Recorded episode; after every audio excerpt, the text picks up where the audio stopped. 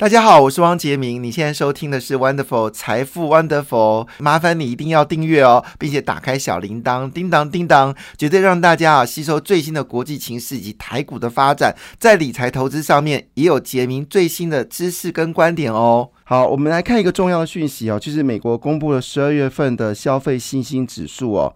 那这个指数呢，基本上来说是由美国经济评议会所公布的哈，它跟我们之前所谈的密西根大学消费信心指数是不同的指数。好，那这个指数的分数呢，它的分数非常好，是一百零一分哦。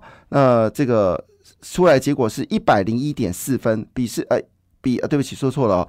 十二月份消息升至一百零八分哦，那比之前的一百零一分跟前值的一百零一点四分呢，有明显的一个升幅哈。那这升幅有七个百分点，是主要原因是因为汽油价格降低，所以消费信心开始反弹，这是今年四月以来的新高。不过，消费者对于经济衰退还是有些忧虑。好，对于未来半年计划进行大众消费的家庭的，只有有可能会减少。好，那个这个分数呢，其实最高是出现在二零一五年的时间哦，呃，二零一五年到二零一九年，当时最高分数呢是一百七十九分哦。那更早的分数呢是出现在两千年哦，当时分数是一百八十二分。所以呢，最低分数是落到几分呢？是出现在。二零零八年金融海啸的时候，当时分数最低呢是二十分哦，那现分数呢是一百零八分，大概是在中间偏高的地方哦，表示美国的消费呢已经开始慢慢的一个回来了。那对于商业的评估部分哦，诶，这还蛮乐观的，这分数呢有从一百三十八点三哦升到一百四十七点二，这一百四十七点二应该是属于比较。中水位以上的数据哦，同时间呢，对于所谓的劳力市场的短期的景预期的数据呢，则是七十六点七升到八十二点四，表示市场对于就是就业人口的需求还是有在增加的一个状况。好，那这个是刚刚公布了美国消费信心指数哦，是由这个美国经济评议会所提供的，看起来不错。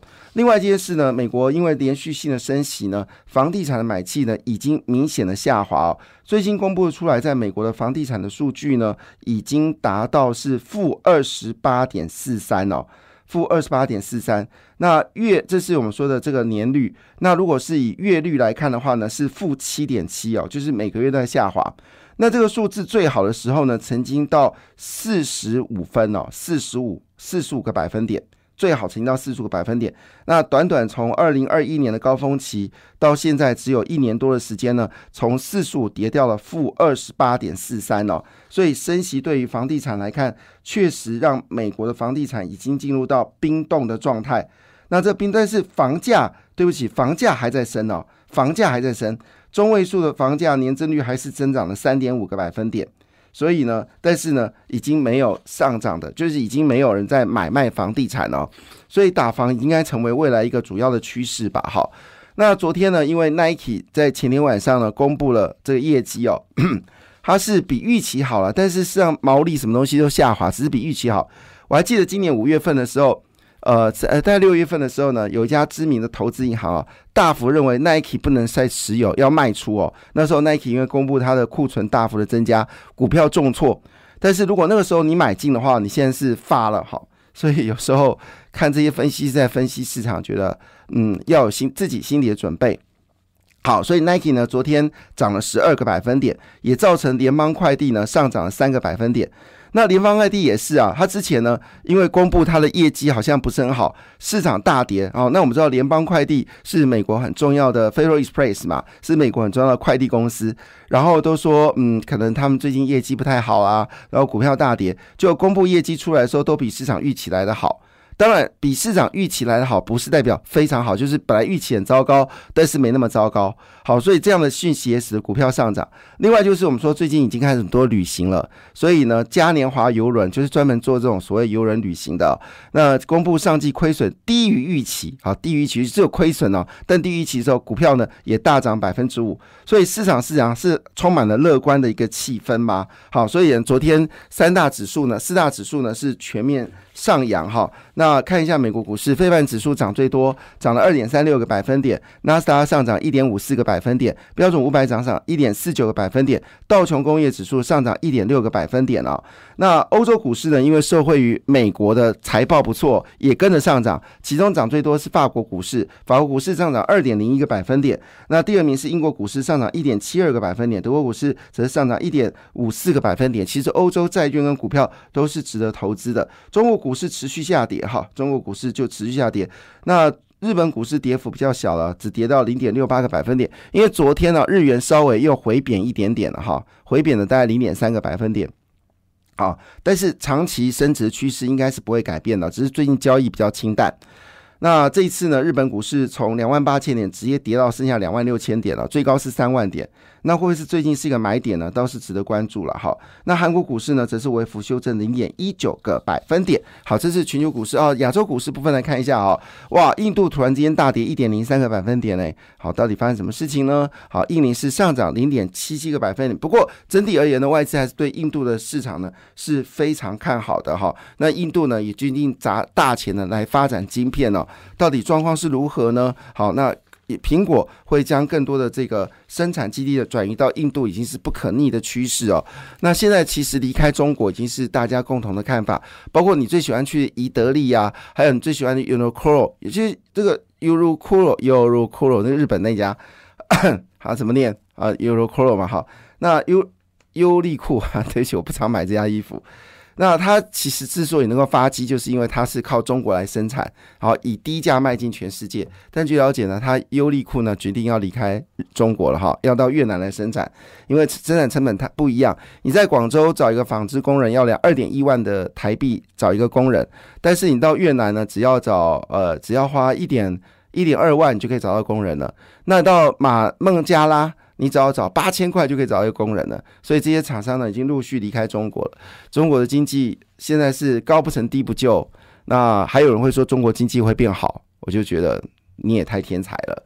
好，回头我们来看一下，在昨天的收盘的一个状况来看的话呢，好，先来看一下，就是呃，当然 Nike 涨十二个百分点，这毋庸置疑啊，因为昨天已经让很多的纺织股大涨了哈。好，那这个我们就不用赘述。那台积电呢，终于涨了，台积电涨二点零一个百分点。最近很多人问我一句话，说为什么最近电子股都没有涨？好，但有道理啊，这最近都涨船产，当然不会涨电子股，因为电子业传出一大堆坏消息，所以短线之内电子股当然涨多之后做修正。要知道十月这一波。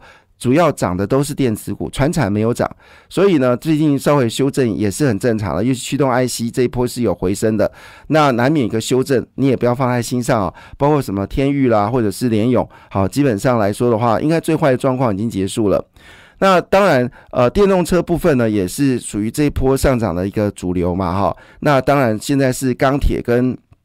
啊，这个医药股上涨，所以资金呢短线的抽离这些电动车的概念股也是合理的。好，千万不要因为短线的变化就上至。好，这个是主流没有改变。好，主流没有改变，电动车还是未来主流啦。最后大家都会开电动车啦，只是你只是早开晚开而已。好，呃，当然我指的是呃五十岁以下的人哈，那五十岁以上人就不一定了，因为呃。台湾是要到二零五零年才全，哎，二零三五年吧，还是二零四零年才全部要改成电动车？现在是二零二三年，所以还有二十几年。所以呢，六十岁以上会不会改电动车？我不知道。哈，但五十岁以下，你迟早会改电动车。所以这是一个趋势。那电动车你千万不要再买特斯拉了哈，因为特斯拉呃状况已经是现在是呃买特斯拉股票你一定跌，然后你买福斯啊、买福特啊、买玉龙哈，你可能会涨。好，这个是已经是一个一一个主要的未来的趋势了。因为坦白讲，将来它的市占率一定是，虽然它的销售量会增加，但市占率一定会下滑，这是没有办法的事情。而且它房它的车价压不下来。而且你知道吗？其实一般真正做汽车的人，他们对于每一个工艺部分哦，就是汽车工艺部分要求特别严格。但是对很多新创的公司，并不知道这些美美嘎嘎。好，所以他们的车子到底，所以我估计，如果是旧的车厂来盖电动车的话，它可能要求的品质一定会更高。好，这个是是确定的事情。所以以这个角度来看呢，好，当然就红海所转投资任何的电动车，很可能将来都会是一个主流。而且红海聪明，他只跟有做过车子的车厂合作，他不是自己跑去呃找块土地，然后盖个工厂直接造车，他并没有，所以他是买人家好的车厂来做这个改做这个电动车。那里面的员工都是二三十年以上做车子的，那个看到零组件一眼就知道这个零组件可不可以用哦，这个很厉害的。好了，所以这个角度来看呢，其实我相信有关像是驱动 IC 啦或者电动车的概念股，基本上未来还是一个主流。短线上面因为资金转移，搞不好今天就开始大涨了哈，因为今天。呃，这个超维是大涨四点零四个百分点，美光公布业绩大跌哦，依旧上涨了一点零一个百分点，高通也普普通通，业绩普通涨了二点二二个百分点。好，那艾斯莫则是上涨三点一六个百分点。好，回到关键点，台股部分，联电涨了二点九五个百分点，日月光涨了三点五个百分点，台积电涨了二点零一个百分点。哈，所以应该电子股是有些机会了哈。好。回头来看有关电动车的普及率哦，那这个最新的消息就是由安侯建业联合贸会计事务所所公布最新的调查。那因为受到供应链跟经济问题的影响，全球汽厂高汽车高层呢，对于电动车的普及率有一点点不如去年的乐观。那预计呢，整个新车的销售比率呢，在美国大概是十到四十个百分点。那去年调查是二十到七十个百分点，我不知道为什么这么有大落差。那整个二零三零年的销售比重呢，是中位数是三十五个百分点，跟之前预估的六十个百分点又不一样。所谓电头销呃电动车销售比例，就是每卖部卖出十部车，有多少部是电动车？那之前估计二零三零年的时候呢，在美国每卖十部车子里面呢，有六点五部车呢是电动车，现在只剩下大概是。剩下每一百部车只有三点五的车是电动车哦，那这跟这个拜登政府所希望的百分之五十比重似乎有点距离。但是在欧洲很多国家已经证实哦，二零三零年就不再生产汽油车了，所以最终你可能还是要买电动车。那以目前为止呢，现在电动车的排名哦，第一名还是特斯拉，第二名是欧迪，第三是。这个苹果，哎，苹果没车，还竟然第三名哦。那第四，呃，对不起，说第五名了，好，第五名，好，第五名是苹果，好，再重新把这个排名说一下，好，第一名是特斯拉，第二名是奥迪，第三名是宝马，好，第四名是苹果，好，那第五名是福特，好，第六名是比本田，第六是比亚迪，好，那接下来是现代、起亚、宾士跟丰田，就宾士竟然在后面呢，嘿嘿。丰田也在后面，所以怪不得最近福特的股价大涨哦。那看看本田有没有机会往上走高。所以电动车的趋势应该是不会不可逆的哈。那但是呢，讲到台湾的晶片，其实台湾晶片当然肯定是有机会的，因为我们本来原本担心哦，在智慧型手机呢，除了我们主要定人高通之外呢，很担心中国是，尤其是华为是主要竞争者。但现在华为已经证明它的出货量已经是零了哈。那三星的出货量呢是百分之七，呃，我说市占率好，那紫光呢好还比较好，但是也只有百分之十。现在市占率最高是联发科三十五个百分点，然后高通是三十一个百分点。苹果呢是十六个百分点，所以现在联发科呢还是所有晶片出货最强的哦。那现在华为基本上在五 G 的晶片里面呢，基本上已经阵亡了哈。那当然，今天最大的消息就是镍价，镍价持续上涨，主要是因为俄罗斯的最大的镍的公司啊，它名字叫诺里尔。斯克镍业啊，它决定明年要减产百分之十，主要是因为欧洲的买家呢已经必买俄罗斯的镍，所以造成镍可能会在俄罗斯出现。供过于求的问题，但是全世界的镍呢需求是大幅的增加，所以它如果减产百分之十的话呢，就代表等于是说它的产量是回到了两三年前的一个状况。当时因为呃整个矿区遇到洪水，所以镍价上涨呢，使得不锈钢的上游呢已经呃要酝酿涨价了。那以前镍呢只只是用在不锈钢，现在镍呢用在电池，所以需求量大幅的增加。所以回头一件事呢，今天可能跟钢铁股的股票还是持续成为主流。哈，那所以整个市场呢看起来是非常的乐观。那主要还是在房地产跟货柜人部分呢，有机会的往上走高，提供大家做参考啦。感谢你的收听，也祝福你投资顺利，荷包一定要给它满满哦。请订阅杰明的 Podcast 跟 YouTube 频道财富 Wonderful。感谢，谢谢 Lola。